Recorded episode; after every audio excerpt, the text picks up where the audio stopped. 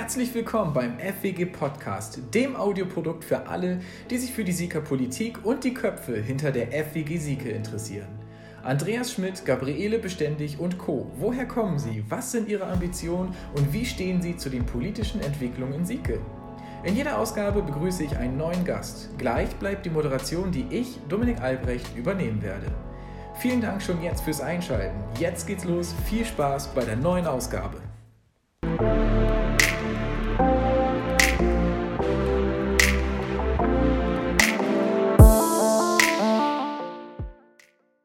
Herzlich willkommen zur zweiten Ausgabe des FWG Podcasts. Ähm, wir sitzen hier mit Mario Denekas äh, in Okel in seinem neuen Domizil, das Haus, was, ich, was er sich frisch geholt hat, äh, mit seiner Katze Naya auf dem Schoß, äh, am Ofen, am Warm, also richtig gemütlich hier gerade auf den Ratternstühlen.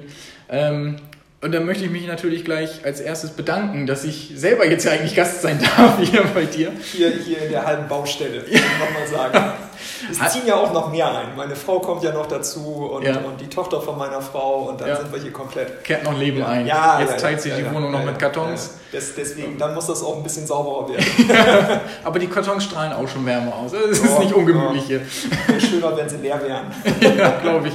Mit dem Klavier da, ist das äh, auch so ein, so ein Familienstück? Oder? Nee, gar nicht.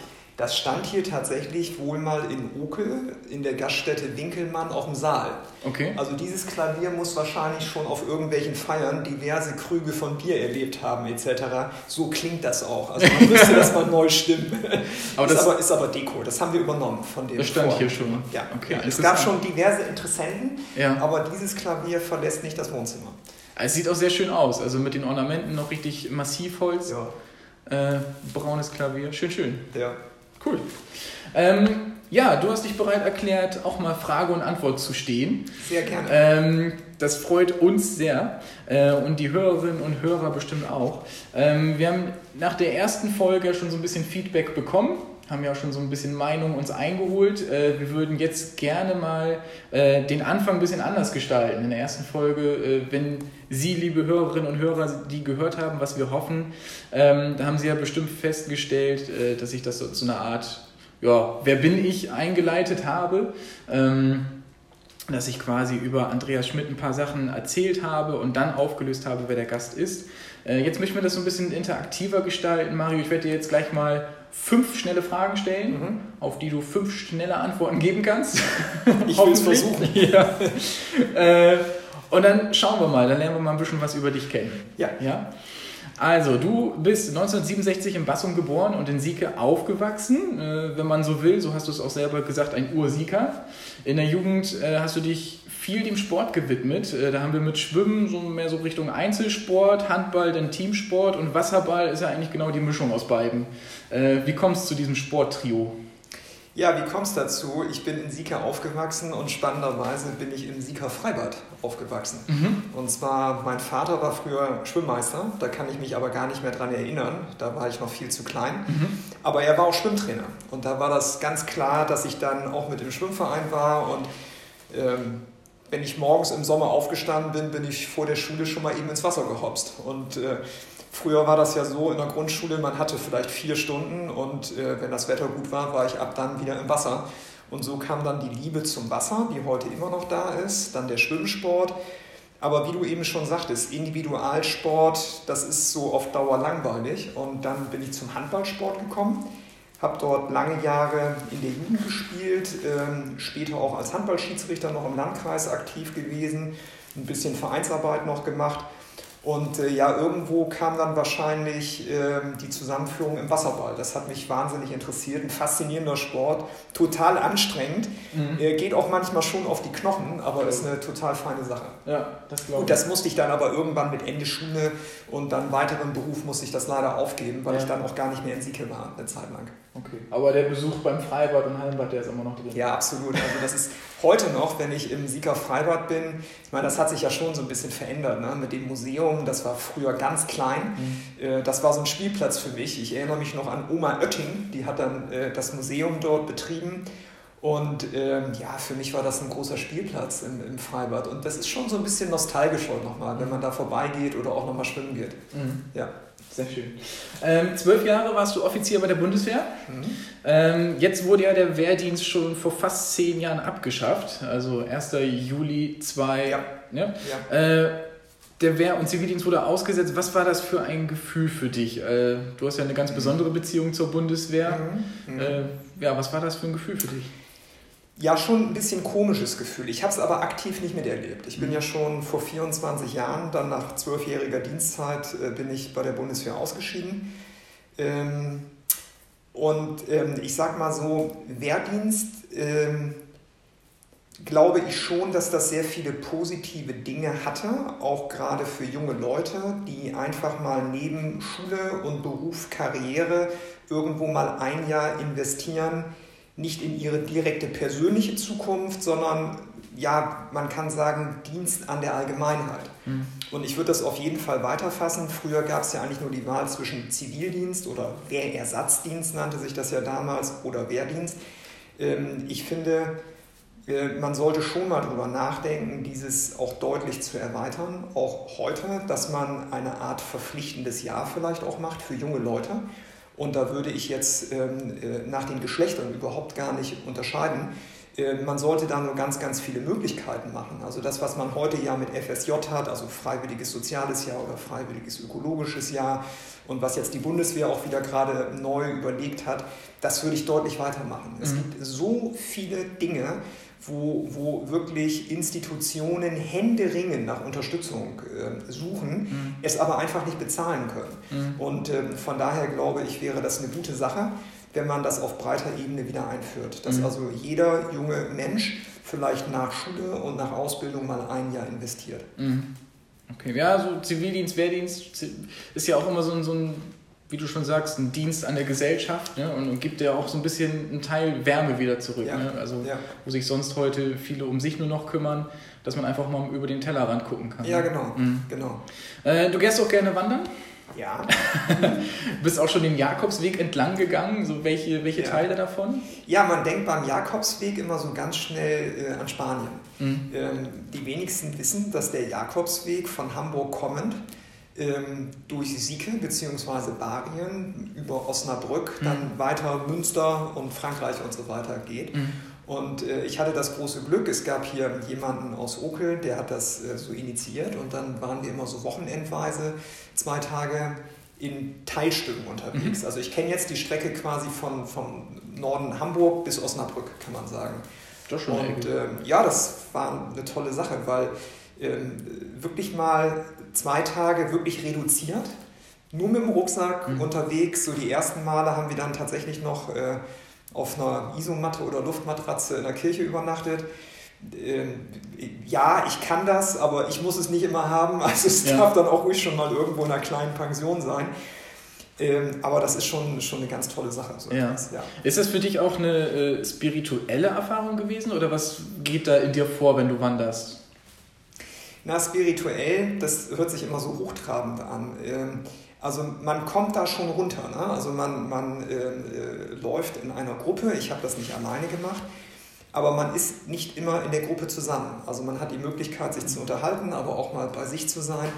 Ähm, das erdet unheimlich. Ähm, man kann viele Dinge, über viele Dinge nachdenken.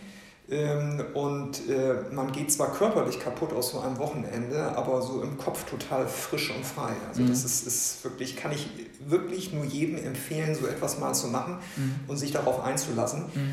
Mag sein, dass es bei dem einen oder anderen zu spirituellen Erfahrungen kommt. Ich habe da überhaupt gar nicht den Anspruch gehabt. Mhm. Ähm, aber ähm, also es, es, es erdet unheimlich und mhm. macht den Kopf frei. Ja. Ja, einen freien Kopf brauchst du ja auch für deinen Beruf. Seit 98, 1998 mhm. bist du in der Privatwirtschaft tätig mhm. als Personalberater, mhm. ähm, berätst also Unternehmen äh, zu Personalentscheidungen und suchst auch mhm. äh, neue Arbeitskräfte. Äh, wie hat sich denn deine Aufgabe in den vergangenen Jahren verändert, auch vielleicht im Hinblick auf, die, auf den grassierenden Fachkräftemangel? Ja, ja. Ähm, ich muss dazu sagen, ich bin, also kannst du auch sagen, ich bin Headhunter, das ja. ist so vielleicht der, der Begriff, der im Volksmund tätig ist, also kein Personalvermittler, sondern ich suche, werde von Firmen beauftragt, Führungskräfte zu suchen mhm. oder auch sehr hochqualifizierte Experten. Mhm. Ähm, bin dort für verschiedene Industrieunternehmen tätig, äh, mache aber auch sehr, sehr viel im Bereich der Energiewirtschaft, Fair- und Entsorgungswirtschaft und habe spannenderweise auch äh, zunehmend äh, Auftraggeber im öffentlichen Bereich. Mhm. Also das äh, können in Bremen beispielsweise senatorische Dienststellen sein, das können aber auch Landkreise sein oder Städte und Gemeinden. Das ist aber noch nicht der Schwerpunkt. Und also es war auch vor 20 Jahren noch nicht einfach, den richtigen Mitarbeiter zu finden oder Mitarbeiterin. Oder mhm. sagen wir mal, die Mitarbeiterin oder den Mitarbeiter, die oder der am besten passt. Geht nicht immer darum, den besten zu finden, sondern die, die am besten passt. Aber ähm, von daher ist das heute ähnlich schwierig. Was ich aber feststelle, Stichwort Fachkräftemangel, ähm, dass ich aus Industrieunternehmen, aber auch von, der, von öffentlichen Auftraggebern schon höre, dass sie unheimliche Schwierigkeiten haben, Mitarbeiter zu bekommen, mhm. die entsprechend qualifiziert sind.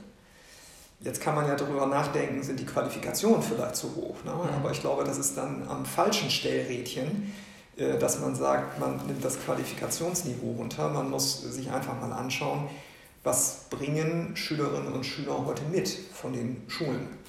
Also ähm, Allgemeinwissen versus Expertenwissen, will ich mal sagen. Mhm. Also wenn ich mir anschaue bei meinen drei erwachsenen Kindern, was die so am Gymnasium lernen, muss ich sagen, Donnerwetter, ich habe ja auch mal Abitur gemacht, aber das ist heute schon eine Schippe drauf. Und dann stellt man sich so die Frage, brauchen die das eigentlich alles so in dieser Form? Ne? also schwierig. Und ich höre eben viel von Firmen, die, die sagen, so gerade aus dem Bremer Umfeld, weil ich da ja auch beruflich aktiv bin, auch in anderen Städten in Deutschland aktiv bin, dass ich von den Personalern oft höre, ja, die, die Schülerinnen und Schüler aus der Schule, die, die erfüllen nicht immer die Anforderungen, die die Betriebe stellen und auch nicht die, die die Berufsschulen stellen. Und die Betriebe fangen jetzt an, den Schülerinnen und Schülern teilweise Allgemeinwissen beizubringen oder Rechnen, also Mathematik und Deutsch beizubringen, weil die totale Defizite da sehen. Mhm. Und das sind dann mal wieder ganz andere Probleme, ähm, was den Ausbildungsbereich ja. Äh, anbetrifft. Also sind die Anforderungen auch von der Schule aus quasi so hoch gesteckt schon, dass grundlegende Sachen einfach vernachlässigt werden? Oder Woran liegt das? Tja, das kann ich schwer beurteilen. Ich will, will, weil ich da in den Schulen jetzt nicht so drin bin. Ne? Aber ich kann nur feststellen aus Sicht der Betriebe, dass das offensichtlich ein Problem ist. Mhm. Ja, also wenn man dort jemanden einstellen möchte,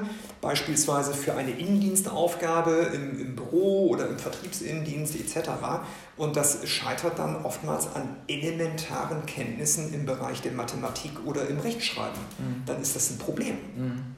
Ne, und was nützt es mir, dass dafür dann die, die, die, die Schülerinnen und Schüler irgendwie an einer anderen Stelle ein super Spezialwissen haben, aber es dann in diesen grundlegenden Fähigkeiten und Fertigkeiten anscheinend fehlt. Mhm. Also zumindest ist das die Reaktion oder das Feedback, was ich teilweise aus den Personalabteilungen höre, mhm. wenn man sich über diese Themen mal unterhält. Mhm. Ja. Aber merkt schon, Schule bewegt dich, äh, mag natürlich auch daran liegen, damit kommen wir schon zur letzten der schnellen fünf Fragen, ähm, dass du Vorsitzender des Fördervereins des Gymnasiums Sieke bist. Mhm. Äh, da hast du dann ja auch täglich mit dem Thema Schule zu tun, mehr oder weniger. Hm, täglich nicht ganz. Täglich nicht, nein, aber schon intensiver als andere. Ja, ja. ähm, und Schulfördervereine zählen ja, ich habe schon mal schon im Internet geguckt, äh, nach Meinung, so wie die, wie die Stellenwerte sind, für einige neben Stiftungen und Unternehmen in Form von Sponsoren und Privatpersonen, für Schulen zu den wichtigsten Drittmittelgebern. Mhm. Äh, sind Schulfördervereine heute wichtiger denn je für dich, aus deiner Sicht? Ja, absolut. Äh, muss ich ja jetzt sagen. ja, klar. Nein, aber jetzt mal äh, Spaß beiseite auf jeden Fall. Wenn ich sehe, also ähm, unser Verein, wir haben rund 1000 Mitglieder mhm. im Verein ähm, und da kommen allein über die Mitgliedsbeiträge wirklich sehr nennenswerte Beträge zusammen. Mhm. Äh, man ist dann auch nochmal die Anlaufstelle, wenn sich örtliche Unternehmen, Versicherungen, Banken vielleicht überlegen, eine kleine Spende zu machen. Mhm. Und äh, das Schöne ist, wir haben null Verwaltungskosten. Das geht eins zu eins in Förderprojekte mhm. in die Schule. Und wir haben gerade am Gymnasium Sieger haben wir unheimlich viele Dinge schon äh, realisiert.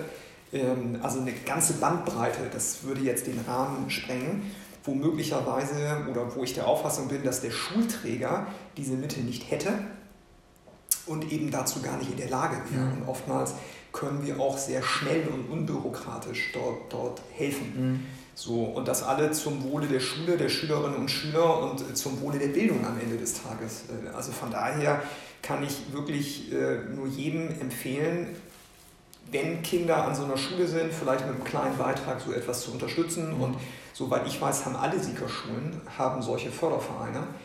Ähm, äh, und sich dort vielleicht auch ein bisschen zu engagieren in dem mhm. Fall. Also halte ich für absolut wichtig. Ja, klar. Einladung geht raus an alle, die sich beteiligen möchten. Ne? Also bitte es kommt als immer Werbung fürs Gymnasium verstehen. In Sieke gibt es auch noch ganz andere Schulformen. Ja. Ne? Und das ist da für die genauso wichtig wie für uns als Gymnasium. Ja, es trifft immer die Richtigen dann ja. ne? am ja. Ende. Ja. Äh, dann bleiben wir auch gleich mal beim Thema Schule und Bildung äh, und widmen uns mal, danke erstmal für den kleinen Einblick in dein Leben äh, dass wir schon mal so ein bisschen äh, deine Biografie, ein paar Stationen so mit, äh, mitbegleiten durften äh, und verstehen konnten, äh, warum du dich wie entschieden hast. Ähm, zu deinen politischen Zielen zählst du vor allem zwei Dinge, die hast du ja prägnant auch benennen können. Ähm, Bildung und Wirtschaft. Mhm. Und das hat sich ja für die Hörerinnen und Hörer vielleicht jetzt schon aus dem bisherigen Gespräch herauskristallisiert. Äh, wenn wir uns jetzt erstmal der Bildung widmen, ähm, da fällt mir jetzt zum Beispiel ein, äh, dass Corona nicht nur Unternehmen gezwungen hat, den Weg in die Industrie 4.0 zu gehen, also schneller zu gehen als vielleicht selber äh, erhofft, gewünscht äh, etc. Äh, Stichwort Homeoffice und Digitalisierung, äh, sondern auch Schulen in Sachen digitalen Fortschritts nochmal einen Gang höher schalten mussten. Ähm, viele Klassen haben Tablets erhalten, damit Schüler auch von zu Hause am Unterricht teilnehmen können. Sieke hat ja zum Beispiel äh, 207 iPads im vergangenen Jahr angeschafft für 74.000 Euro. Der Landkreis selber hat 900 Geräte, Mischung aus Tablets und, und Notebooks äh, angeschafft. Ähm, wie stehst du zu dieser Entwicklung? Also ähm, auch als Vorsitzender des Schulfördervereins, ist das ein fälliger Schritt, der jetzt zum Glück in Anführungsstrichen äh, schneller gegangen wurde? Absolut. Also absolut, äh, halte ich für extrem wichtig. Ähm, es ist schade, dass so eine Pandemie dazu führen muss, dass, mhm. dass man hier äh, einfach mal andere, auch innovative Wege gehen muss. Ähm, ich sehe es auf der einen Seite jetzt nicht nur über einen Förderverein, sondern vielmehr über meine drei erwachsenen Kinder. Äh, mein Großer ist mit seinem Informatikstudium fertig, promoviert jetzt. Da habe ich nochmal eine ganz, also in, in IT nochmal ganz andere Einblicke in das, was eigentlich überhaupt so in dieser Welt möglich ist. Mhm. Mein Mittlerer studiert gerade Lehramt, arbeitet auch an Schulen, der kriegt das hautnah mit, der ist an Grundschulen aktiv. Ähm, wie eben dort ähm, die, die Schülerinnen und Schüler eben auch mit, mit, mit moderner Technik versorgt werden können, mit Smartboards und so weiter und so fort. Und bei meiner äh, erwachsenen Tochter, die macht jetzt gerade Abitur, gut, da habe ich das dann selber erlebt in den letzten ähm, ein, fast anderthalb Jahren, ja, was das bedeutet, wenn die Kinder zu Hause sind und dann im Homeschooling sind. Ja? Und ähm, ich glaube schon, wenn, wenn ähm, äh, also ich mache mir vielleicht auch ein bisschen Sorgen oder stelle mir die Frage, werden eigentlich alle Schülerinnen und Schüler auch gut versorgt. Jetzt nicht so sehr von der Schule aus, sondern die Verhältnisse zu Hause sind ja auch ganz andere. Ähm, dann äh, erreichen die Lehrerinnen und Lehrer die Schüler. Mhm. Ich glaube, im, im Unterricht äh, haben die dann ihre 20, 25 ähm, Schülerinnen und Schüler im Blick, ob jemand aufmerksam ist oder nicht. Aber ich glaube nicht, dass äh, wenn man im Homeschooling ist, dass da jeder seine Kamera anhat. Also der Lehrer, der wird mit Sicherheit überhaupt gar nicht kontrollieren können, mhm. ob der Schüler so wie noch jetzt gerade dem Unterricht folgt oder nicht. Mhm. Und das ist schon ein Riesenproblem, was da entstehen kann. Mhm. Ähm, du hattest eben gesagt, äh, Ausstattung der Schulen, ja, mit Hardware und Software, das ist ja alles ganz gut und schön, aber wie ist es denn um die, sagen wir mal, IT-Kompetenz? Der Lehrerinnen und Lehrer bestellt. Mhm. Kann ich nicht ganz beurteilen, aber ich glaube, auch da wird das wahrscheinlich eher heterogen sein. Dass es äh, Lehrer gibt, die einen total guten Zugang dazu haben, diese Medien ganz schnell einsetzen können und es andere, die tun sich vielleicht ein bisschen schwerer damit. Und äh, aufgrund einer Anordnung vor einem Jahr zu sagen, wir machen jetzt alle Homeschooling, da kann ich noch so viele iPads hinstellen. Wenn die Lernkonzepte nicht da sind, das entsprechend umzusetzen, mhm. dann ist das erstmal schwierig. Mhm. Und das braucht seine Zeit. Mhm. Und ähm, das ist so meine große Hoffnung, dass ähm, wenn die letzten Monate was Gutes hatten, dass es an dieser Stelle sichtbar wird, dass viele Dinge auf einmal möglich sind, dass Dinge äh, äh, beschleunigt werden, dass man auf einmal feststellt, es geht ja doch irgendwo digital und es ist alles irgendwo einfacher. Und ich hoffe, dass wenn diese Pandemie vorbei ist, und die wird bald vorbei sein, davon bin ich fest überzeugt, dass man nicht in den alten Trott kommt, sondern dass man den Schwung beibehält und vielleicht sogar noch weiter Gas gibt mhm. an dieser Stelle. Mhm. Gilt im Übrigen nicht nur für Schule und Bildung, dieses Thema IT, Digitalisierung, das kann man mittlerweile auf alle gesellschaftlichen Dinge erweitern. Mhm. Jetzt ist ja noch, spielt noch ein anderer Faktor damit rein. Die Tablets, die Schülerinnen und Schüler mit Tablets auszustatten, äh, obliegt ja auch oft den Familien selber, dass sie Tablets dann anschaffen müssen. Mhm. Entweder haben die Familien oder sind die Familien äh, finanziell so gut gestellt, dass sie das Tablet kaufen können, auch wenn es teuer ist natürlich, aber sie können es aus eigenen Mitteln leisten. Dann gibt es die genau entgegengesetzte Gruppe, äh, die vielleicht äh, unter Förderrichtlinien fällt von der Schule oder auch von Schulfördervereinen dass dort finanziell unter die Arme gegriffen wird. Dann gibt es aber auch Familien, die genau dazwischen stehen, mhm. ähm, für die so eine Anschaffung eines Tablets vielleicht ja, nahezu unmöglich ist, die aber auch keine Möglichkeit haben, unterstützt zu werden. Ähm, siehst du da eine Gefahr auch, dass einige Schülerinnen und Schüler aus einkommensschwächeren Familien, also aus dieser dritten Gruppe dazwischen, äh, abgehängt werden könnten? Ja, eine ganz große Gefahr sehe ich da. Da sehe ich eine ganz, ganz große Gefahr. Und ähm, ganz ehrlich, ich hätte da jetzt auch nicht so eine Lösung, wo man sagen kann, so löst man das Problem. Mhm. Ähm, ich glaube schon, dass da viele durchs Raster fallen. Äh, nicht, weil das Wollen nicht da ist, sondern weil das Können einfach nicht da ist, mhm. die finanziellen Mittel nicht da sind. Und ähm, dann muss man sich die Frage stellen, wie kann man an dieser Stelle eigentlich helfen? Mhm.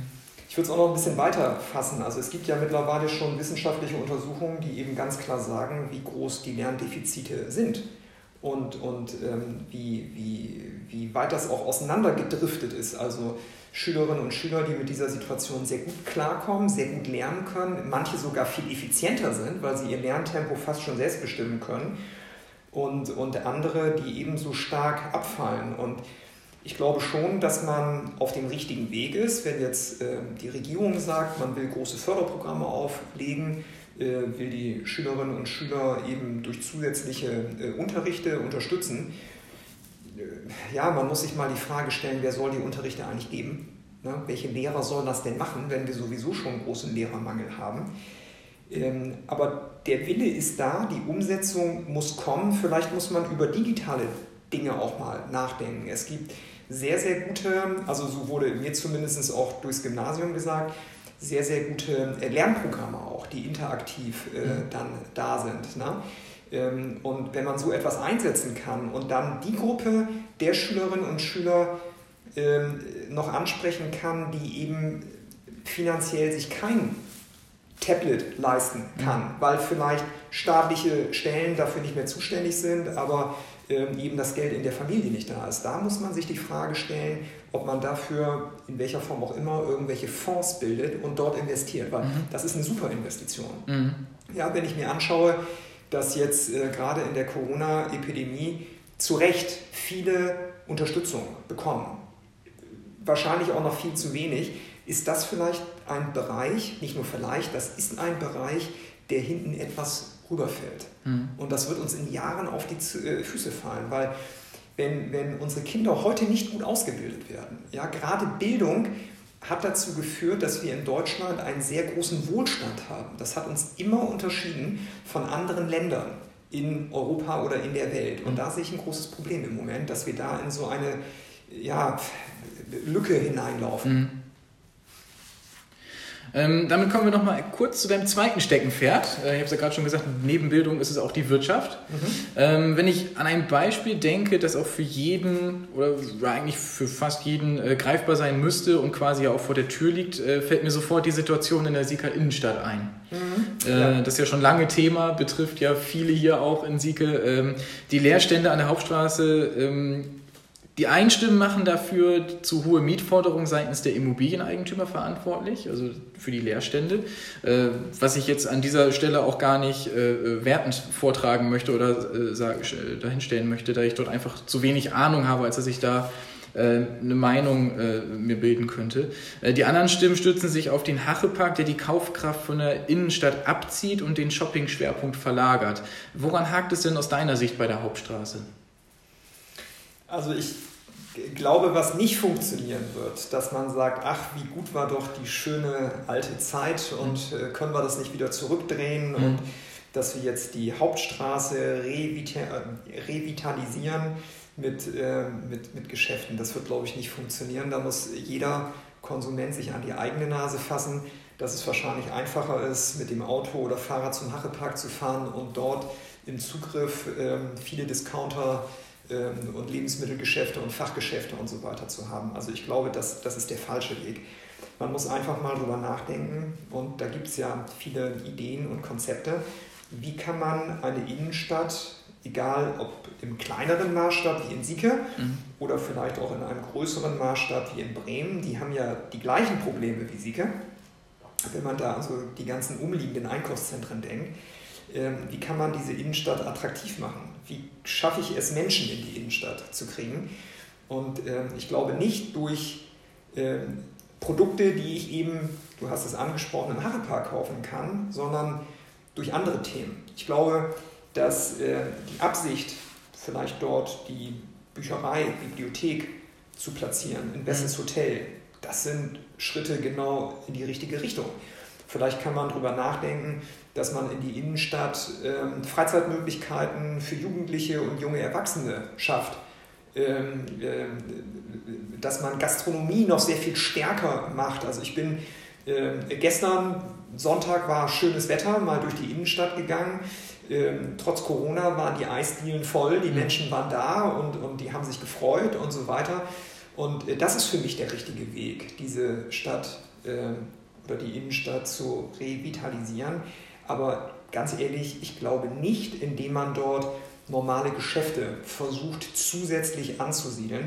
Ähm, ich halte es eher für so ein bisschen kritisch, wenn ich mir anschaue, wie sich dort ähm, Geschäfte auch ein wenig verändert haben in der, in der Innenstadt. Also da würde ich schon versuchen, einen anderen Weg zu gehen, eben durch Freizeitangebote oder sonstige Dinge quer über alle Altersgruppen Menschen in die Innenstadt zu bewegen, Gastronomie, ähm, Cafés, vielleicht Restaurants. Ähm, und wenn, also ich glaube, es wird sich dann dort auch das eine oder andere Fachgeschäft etablieren, vielleicht in einem ja, mittleren, vielleicht sogar einem etwas höheren Preissegment. Also ich glaube, auch dafür gibt es eine Käuferschaft in mhm. Sieke mhm. dann an dieser Stelle. Ne? Und mhm. das sind Geschäfte, die würden, also wenn das so Bekleidungsboutiquen sind, die es ja heute auch schon gibt in der Innenstadt, ähm, die würden dann nicht in den Harrepark gehen. Also ich sehe den Harrepark nicht als Konkurrenz zur Innenstadt. Man mhm. muss nur die Innenstadt weiterentwickeln. Mhm. Zu sagen, wie schlimm ist das doch, dass jetzt alle Geschäfte im Harrepark sind, heißt für mich immer, ach, können wir das nicht irgendwie zurückdrehen? Und das funktioniert nicht. Und mhm. das funktioniert auch in Bremen nicht. Mhm. Bremen in der Innenstadt, die werden weiter ausbluten. Ich weiß das insofern, weil mein Büro direkt in der Innenstadt mhm. ist. Ich erlebe das jeden Tag. Auch dort ist man dabei, völlig andere Konzepte zu entwickeln und zu sagen, okay, die Menschen gehen in die Peripherie zum Einkaufen, in die großen Parks, äh, Einkaufsparks. Das ist nun mal einfach.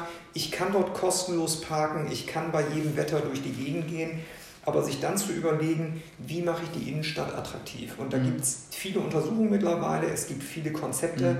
Und ich würde jetzt nicht sagen, dass das nur für Großstädte funktioniert. Das mhm. funktioniert auch für etwas kleinere Städte wie Sieke. Mhm. Und ganz ehrlich, so klein sind wir ja gar nicht. Wenn ich alle Ortschaften mitzähle, dann ähm, haben wir die 30.000 ja schon so langsam im Blick. Ja, Na? das stimmt. Jetzt, wo du das gerade sagst, äh, Anreize schaffen, mir fällt da noch ein äh, Bericht ein, den ich mal in einer Sendung von der ARD äh, gesehen habe. Da mhm. ging es äh, auch um dieses Was wäre wenn Prinzip. Also da werden immer verschiedene Themen aufgegriffen und eins ist zum Beispiel auch, was wäre, wenn es keine Innenstädte mehr gibt, wie wir sie heute kennen mit den ganzen Geschäften und nur noch der Onlinehandel floriert. Mhm. Ähm, und da wurde auch nicht nur so eine apokalyptische Sichtweise äh, dargeboten, sondern auch eine Alternative, dieses, äh, ich glaube, Urban Living heißt es denn so mhm. ungefähr, ähm, dass man halt einfach neue Konzepte schafft, vielleicht auch Urban Gardening, also dass man äh, Blühflächen und so Gartenanbauflächen quasi für, für die Allgemeinheit schafft und dadurch irgendwie kleine Magnete erzeugt für die, ja, für die Menschen. Zum Beispiel, ist mhm. total cool. So ja. ja. ja. ja wo kann man das besser machen als in der Stadt im Grün? Ne? Eben, wenn man sich das schon auf die Fahne schreibt ne, und geschrieben hat, viele Jahre, klar. Ähm, Wenn wir jetzt lösungsorientiert an die Sache rangehen, dann kommen wir natürlich auch nicht an einem Antrag vorbei, äh, den die FWG Sieke mal erstellt hat. Äh, und zwar ging es in dem Antrag um die Erörterung der Sachlage in der Sieger Innenstadt und die äh, ja, Erörterung alternativer Konzepte zur Belebung. Äh, vorgeschlagen wurde unter anderem Leerstände für die Errichtung von unter anderem Coworking Spaces oder äh, Start-up-Flächen zu nutzen. Mhm. Also Coworking Spaces sind ja quasi äh, größere Räume, sage ich mal, Büro, größere Büroräume, die man quasi flexibel als Arbeitsplatz äh, mit mehreren Menschen sich teilen kann. Ähm, das wurde auch schon im Finanzausschuss beraten, stieß dort auch auf offene Ohren und äh, dort wurden sogar die vorgetragenen Beispiele des Antrags als Bausteine, jetzt Zitat, Bausteine für eine Belebung der Innenstädte bezeichnet. Äh, wäre Sieke mit Coworking Spaces in Zeiten einer sich verändernden Arbeitswelt und Start-up-Flächen ja auch aus deiner Sicht am Puls der Zeit? Könnte so ein Projekt äh, Vorbildcharakter haben? Ja, auf jeden Fall. Auf jeden Fall, weil äh, gerade jetzt äh, Corona hat ja auch nochmal gezeigt, dass oftmals der Ort, wo ich meine Arbeit durchführe, nicht so erheblich ist. Hm. Und ähm, das muss ja nicht immer das Homeoffice sein. Ne? Das, wenn so etwas möglich wäre, beispielsweise sich in so einem Coworking Space, das heißt, das ist ja nichts anderes, dass ich mir dort quasi einen Schreibtisch mieten kann mit entsprechenden Serviceleistungen. Mhm. Und wenn ich das dauerhaft mache, dann ist ja die Idee dahinter, dass ich quasi als Solo-Selbstständiger oder mit einer ganz kleinen Firma mit anderen zusammen bin, um Synergien zu nutzen, um einfach mal andere Sichtweisen zu haben, sich in einer äh, Teeküche mal mit Leuten zu unterhalten, neue Ideen zu bekommen etc. Also das kann ganz, ganz bunt und vielfältig sein, so etwas. Also finde ich, find ich eine, eine tolle Idee, finde ich unterstützenswert. Ich glaube nicht, dass es so etwas schon in Städten dieser Größe gibt. Ich kenne so etwas eigentlich eher aus Großstädten wie, wie Bremen, Hamburg, Berlin. Ähm, könnte mir aber durchaus vorstellen, dass das funktioniert, weil ganz ehrlich, ähm, Sieke ist im unmittelbaren Einzugsbereich zu Bremen. Ja, das ist also also von daher ist das auch gerade für, für junge Firmen durchaus attraktiv, die hier in Sieke vielleicht etwas günstigere und bessere Standortbedingungen haben, noch etwas andere Preise haben, die aber dennoch ähm, die Nähe zu Bremen hat, zu den mhm. Universitäten hat und so weiter mhm. und so fort. Ähm, also diesen Gedanken zu verfolgen, halte ich für absolut richtig. Nur das wird kein Sprint sein. Ne? Also mhm. da muss man auch Durchhaltevermögen haben und das wird auch nicht umsonst sein. Mhm. Äh, gerade beim Thema Coworking Spaces äh, sind die Kosten sowieso entscheidender. Also was nützt es einem Startup-Unternehmen, ähm, was dort die Möglichkeit hat, aber irrsinnig viel Geld zahlen muss für so eine Bürofläche. Mhm. Das wird auch nicht funktionieren. Mhm. Also äh, da denke ich mal, kann es Aufgabe sein der Politik, den Rahmen zu setzen, ähm, dass man die Voraussetzungen dafür schafft über die Verwaltung, aber ich würde jetzt nicht so weit gehen, dass ich das als Aufgabe meinetwegen der Stadt Sieke sehe, so etwas zu initiieren, sondern mhm. da muss man schauen, gibt es dort ähm, äh, Investoren, die so etwas machen würden. Also es gibt deutschlandweite Ketten, die diese äh, äh, Plätze zur Verfügung stellen. Mhm. Und mit denen müsste man einfach mal ins Gespräch gehen und sagen, wie wäre denn das Interesse, hier in Sieke so etwas einfach mal zu versuchen? Mhm. Weil ich glaube, die Rahmenbedingungen sind exzellent dafür. Mhm. Ja, da müssen alle nur irgendwann an einem Strang ziehen. Ne? Ja. Genau.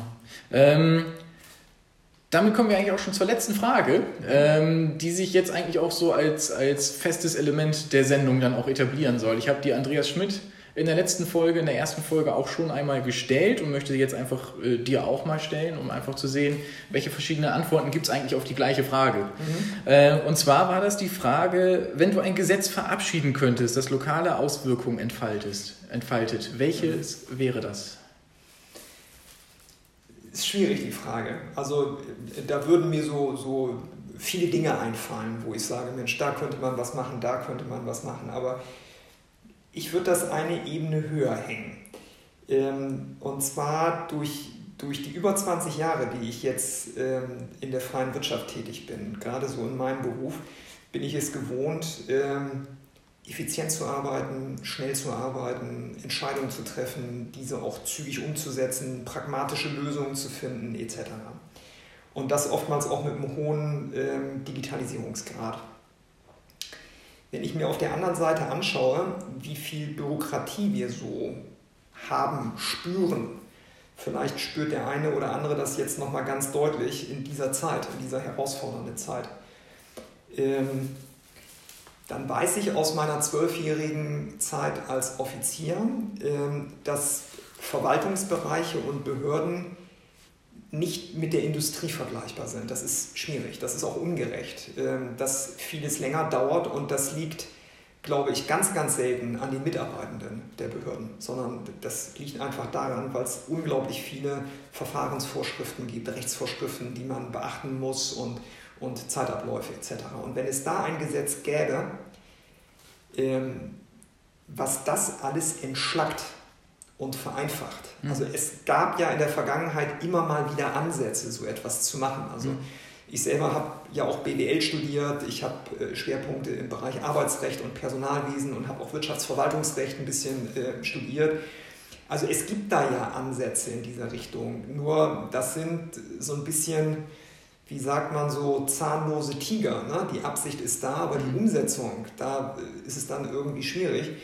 Und ich könnte mir vorstellen, wenn, es, wenn wir es irgendwie schaffen können, in vielen Bereichen einfach mal ein bisschen schneller zu werden. Ja, mhm. das ist der, der Bauantrag, das ist das Interesse einer Firma, zu sagen, ich möchte mich hier in Sieke ansiedeln. Und, und die Firma hat im Hinterkopf vielleicht auch, auch ich könnte mich auch in Weiher ansiedeln und in Osterholz-Scharmbeck ansiedeln oder wie auch immer, dann ist Geschwindigkeit mhm. ist, ist das A und O. Mhm. Ja, wie, wie, und da weiß ich, dass eben die Absicht oft in den Verwaltungsbereichen total da ist, nur die können manchmal überhaupt gar nicht mhm. anders. Und deswegen dauert es auch immer so mhm. wahnsinnig mhm. lange. Ähm, äh, und wenn es dort etwas gäbe, das alles zu entschlacken, dann mhm. würden wir in der Wirtschaft besser dastehen, wir würden im gesamten Baubereich würden wir besser sein, wir würden im Bildungsbereich auch besser sein äh, und so weiter. Also das würde an vielen, vielen Punkten Probleme lösen, meiner mhm. Meinung nach. Ja, und das Interessante ist ja auch, wenn ich mich recht erinnere, aus der Jurazeit äh, im Verwaltungsrecht gibt es ja eigentlich so einen Grundsatz, den Beschleunigungsgrundsatz, dass kein Verfahren unnötig in die Länge gezogen wird. Ne? Also ja, ja schon. Ja, ja. Das meine ich damit. Ne? Die Absicht ist da, die Umsetzung, das ist ja. eben so das äh, Schwierige. Ja. Und ich will da jetzt, äh, also bitte nicht falsch verstehen, ich will da jetzt nicht den handelnden Personen einen Vorwurf machen.